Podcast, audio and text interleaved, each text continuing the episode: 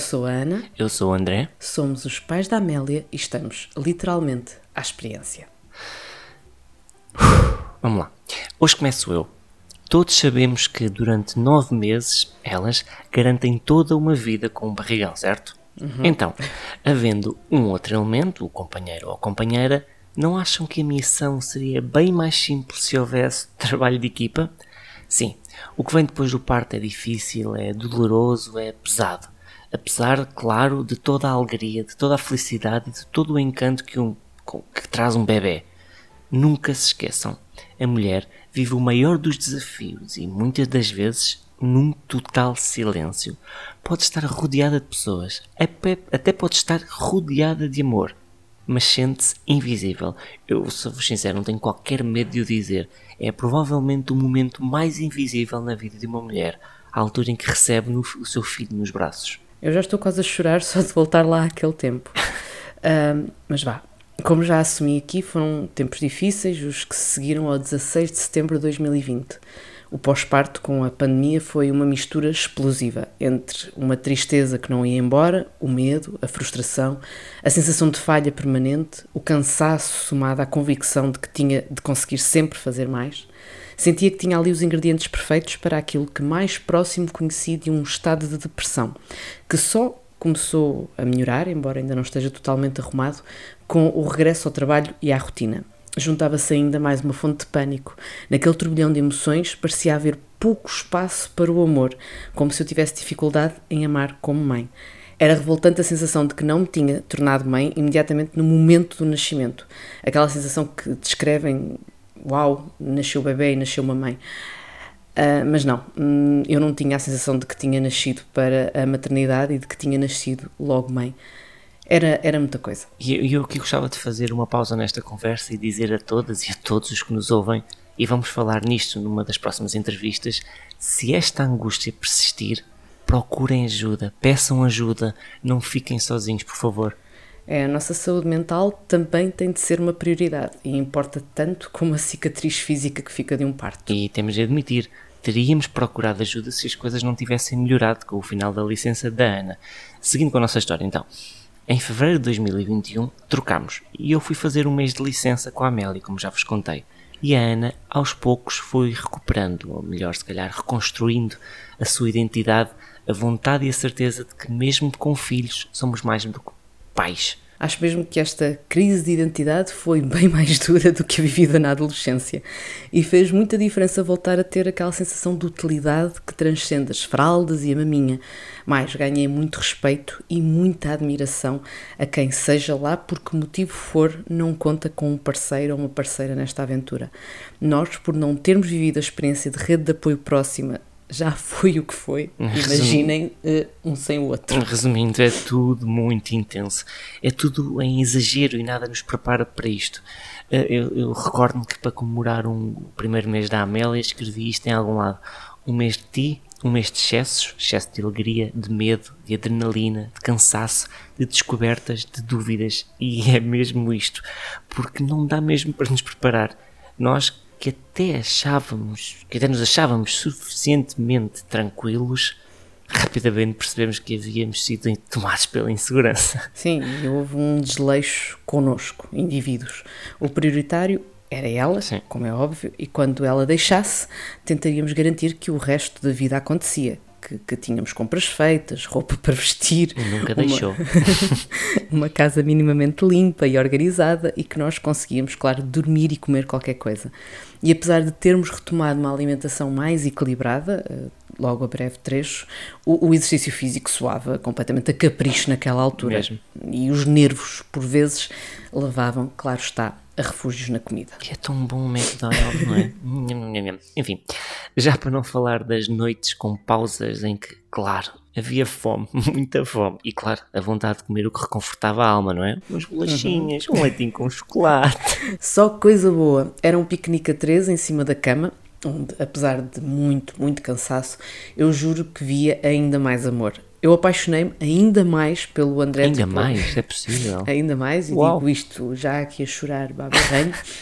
Apaixonei-me ainda mais pelo André depois da chegada da Amélia. E sei que atravessei nessa altura a que talvez possa designar de a minha fase de vida menos atraente. E atenção, não falo da questão física, falo mesmo da minha forma de estar. Sim, até porque ela estava boa todos os dias. Vamos lá respirar fundo outra vez, então. Uhum. Segurámos-nos um ao outro, na verdade. Como sempre, até uh, quero dizer. E fechados em casa, muitas vezes confinados mesmo, para quebrar a rotina, pouco sobrava do que mandar vir comida de fora. Viva, vivam as, as empresas transportadoras. Nunca me esquecerei daquele dia em que estava louca, literalmente louca por um Mac. Agendámos a entrega e tudo, que era para não, não falhar mesmo nada.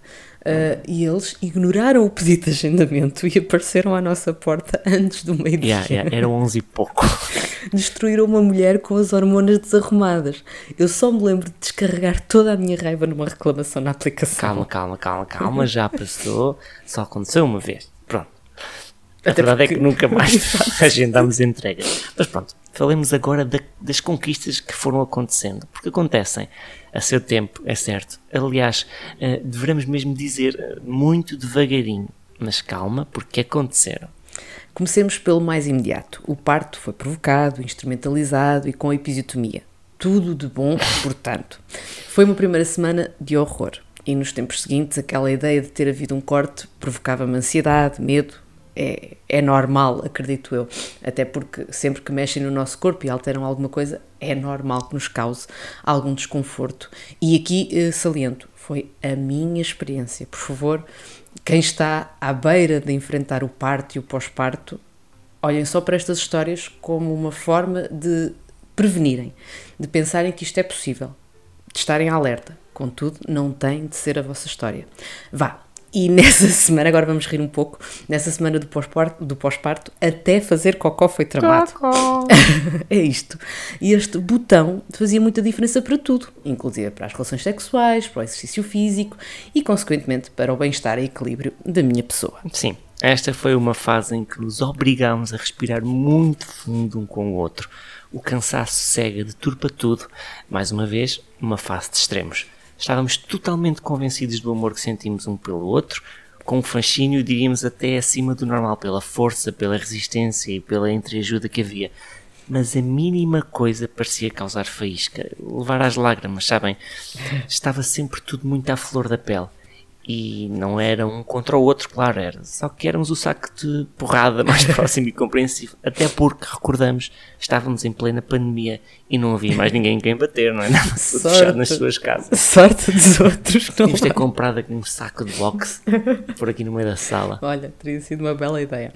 Ah, as gatas também iriam adorar. Sim. No meio deste caos e por indicação da minha ginecologista, sinto que uma das coisas mais importantes que fiz por mim nesta altura foi procurar uma fisioterapeuta pélvica. Sim, eu não, ainda não tinha ouvido falar uh, de tal coisa até chegar a este momento em que precisava efetivamente de ajuda. E foi à segunda que acertei, e graças a esta dica. Na primeira vez que consultei uma outra fisioterapeuta, perante tanto fatalismo, para além de me questionar sobre o que é que leva as mulheres a arriscarem e terem filhos. Nós vimos ter ideia dessa médica antes de ter a Saí, comecei a chorar no carro, mais uma vez, e não voltei a entrar naquele local. Mal uh, já eu estava, e portanto já a pensar que também eu ia precisar de começar a usar fraldas como a minha filha, devido às perdas de urina, meus amigos, não, desculpem, eu tenho de encontrar uma solução.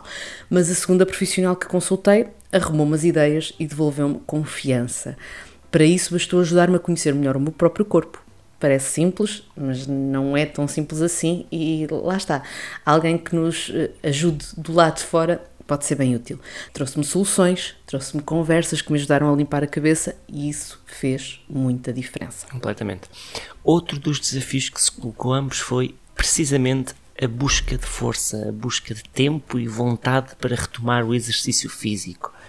E isso só aconteceu, sinceramente, depois das primeiras férias de praia com a Amélia. Foi, uh, foi quando percebemos que aquilo já era algo que nos estava a afetar demasiado. Estava na hora de invertermos a situação, de olharmos para nós, de fazermos algo por nós. É difícil eu conseguir esquecer a frustração e a tristeza da Ana nas primeiras idas às compras, na tentativa de encontrar coisas com que gostasse de se ver.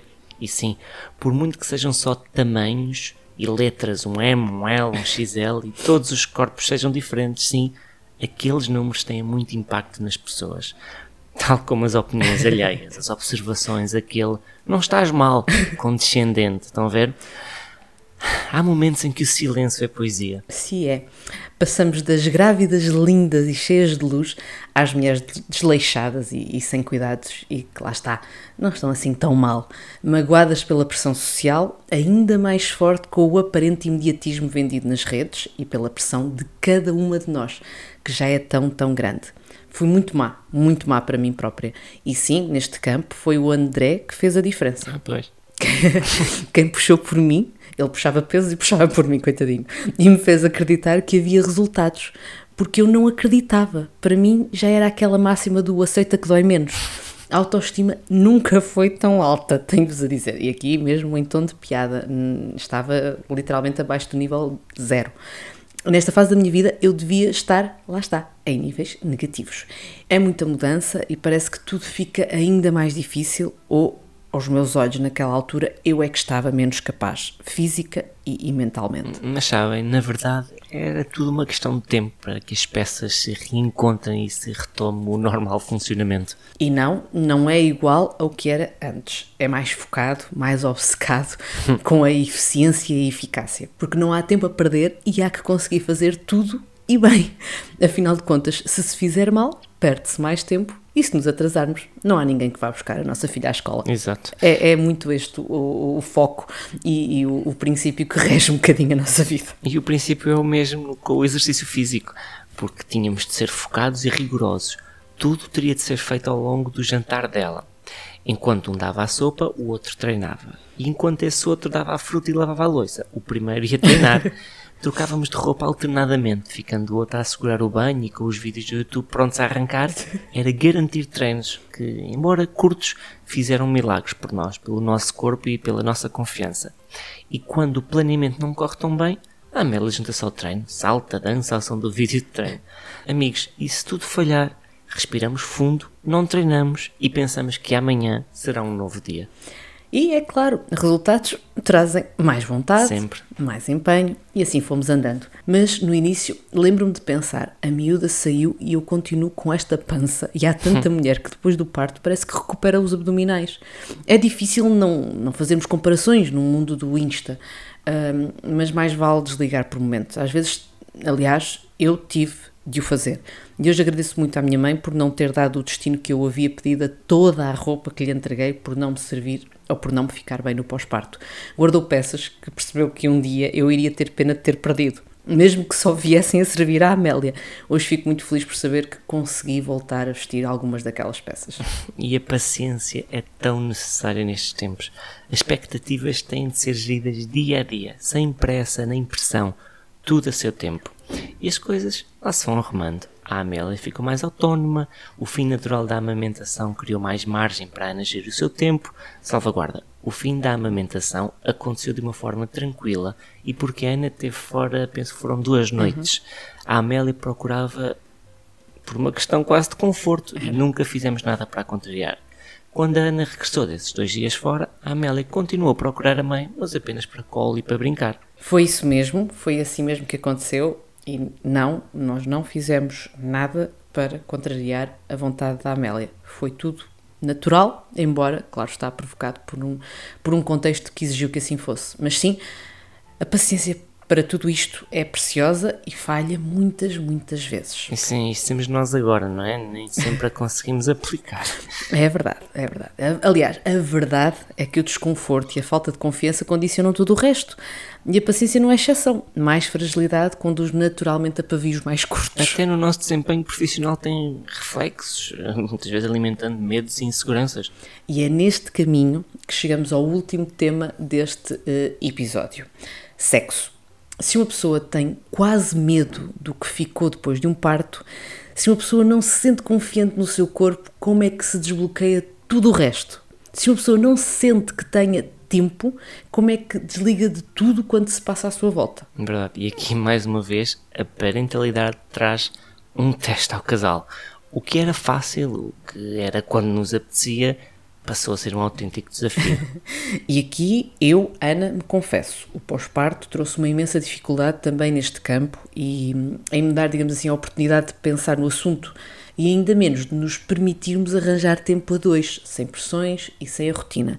E quando ela adormecia, há que assumir que eu também só pensava em como adormecer depressa e rentabilizar o pouco tempo que tínhamos até à próxima paragem. Mais uma vez, vem tudo com o tempo. As idas à fisioterapeuta pélvica, claro que fizeram toda a diferença para a Ana, assim como a recuperação do peso e de um corpo em que te sentias mais confortável uhum. também. E a ida da Amélia para o quarto dela, eh, pois claro, que só podia também trazer os seus impactos, vamos e, ser honestos. Claro, e, e, também com o tempo fomos-nos permitindo ao direito de ter tempo para nós. Primeiro um dia de férias com ela na escola, no dia de aniversário da Ana, em que namorámos e fomos turistas em Lisboa.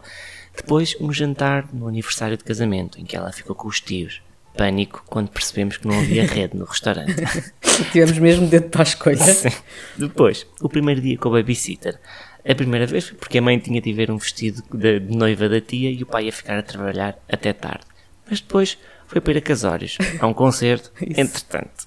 E por fim, a primeira noite sem a Amélia, que neste caso foi graças aos avós. E embora saibamos o cansaço que isso causou, uma vez que certamente passaram a noite em estado de alerta, é normal, quando regressamos a casa estavam todos felizes. A primeira noite foi mesmo isso. Fomos até à terra da Ana num sábado, deixámos a Amélia com os avós que literalmente correram connosco de casa. E isto no bom sentido, queriam que nós tivéssemos tempo para nós. Tínhamos jantar e noite marcada numa outra cidade próxima. Se fosse preciso alguma coisa, estávamos Meia horita. Pertinho. Sim.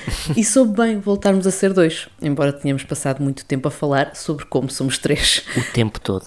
Aspectos curiosos. A mãe ia feliz e radiante a caminho da sua noite em registro sem filha. O pai ia num sofrimento. É a vida. Mas vá, depois passou. sim, sim, sim.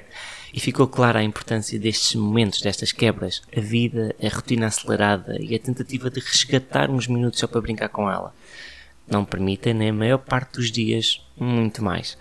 Muito menos tempo para olharmos para nós. E aqui falar em casal é tão, tão importante. É fundamental. Eh, é fundamental dizermos o que sentimos quando sentimos que estamos prontos para o fazer. Sim. Discutimos muito e houve muitos momentos de desencontro. Começámos a criar rotinas, como por exemplo, tentar garantir um almoço a dois por semana. Nem todas as semanas dá, como é óbvio, seja pelo trabalho ou pelo orçamento, mas tentamos. E marcamos um restaurante que ambos queiramos conhecer e estamos juntos sem birras, sem cocomelon, sem sopa por todos os cantos, sem fralda que tem de ser mudada. Nem que seja só por aquela hora, aquela horinha naquela semana. Sim vale tudo a pena. E sublinhamos muita tolerância. Não somos todos iguais, não lidamos todos de igual forma com, estas, com todas estas novidades.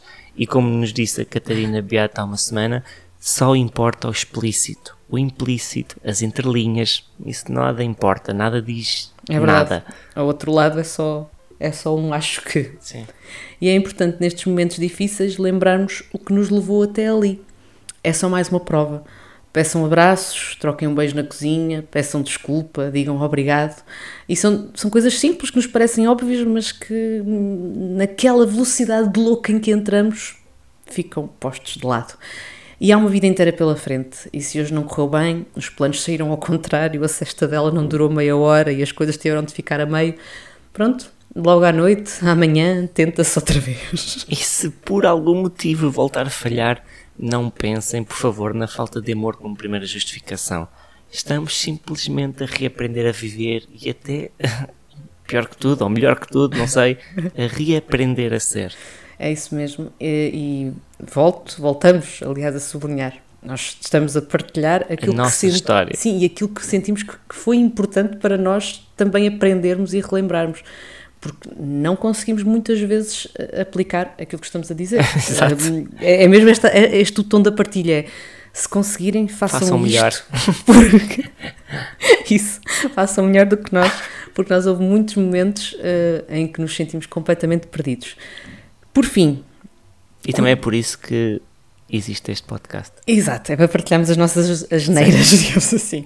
Por fim, cuidarmos de nós, tirarmos tempo para nós, arranjarmos tempo a dois, não, não são caprichos. E dependendo das pessoas e das famílias, cada uma e cada um deve ter o direito de encontrar este novo equilíbrio entre velhos e novos eus. É como digo, há semanas em que nem o orçamento, nem o tempo nos permitem loucuras, digamos assim. Deixar a Amélia durante horas e horas no babysitter e irmos curtir a vida. Não dá. Mas às vezes, lá está, eu ou o André fugimos, aliás, fugimos os dois, mas um, por vezes tem de fazer uma distância mais longa e encontramos um restaurante baratinho que dê para fazer um almoço a meio da semana rápido, barato e que nos deixe conversar e estar de mãos dadas. Sim. Esta é uma gestão que às vezes deixa entrar a saudade. E sim, nós por vezes também ficamos tristes por não conseguirmos fazer coisas, por não termos com quem deixar a Amélia com facilidade, por não termos sempre disponibilidade para garantir babysitting. E sim, sentimos saudade da vida antes da Amélia, da liberdade, da espontaneidade, dos planos, dos festivais, das viagens, dos jantares fora, dos convívios diários. Dos tempos em que nos chateávamos, atenção, porque o André sentia que nunca estávamos em casa. E nunca estávamos em casa. Ai que saudades. Mesmo, muitas saudades. Arrependo-me de ter dito essa frase. Quero passar mais tempo em casa. Mas diria que também tudo isto é amor. E não sei se concordam desse lado, se, acham que é mesmo tudo amor. Contem-nos como foi a retoma e a redefinição da vossa vida depois da chegada de um filho. E já sabem, conheçam todos os nossos episódios nas plataformas habituais e encontrem-nos no Instagram, estaremos sempre por lá. Por lá. Também nos partilhem as vossas histórias e já agora os conselhos. Trancar a porta do quarto para evitar surpresas é boa dica ou os miúdos já aprenderam a destrancar em tutoriais do YouTube? Lá está. Acabamos este episódio com truca-truca. Estamos tramados, estamos bem tramados com a Amélia. Se ela já mexe tão bem no YouTube, rapidamente vai aprender a destrancar portas. E terminamos agora com um sorriso porque sabemos bem que o episódio hoje foi um bocadinho mais pesado. E sim, é isso. Contamos convosco para irmos desenhando estratégias para o futuro. Afinal de contas, e como bem sabem, somos pais à experiência.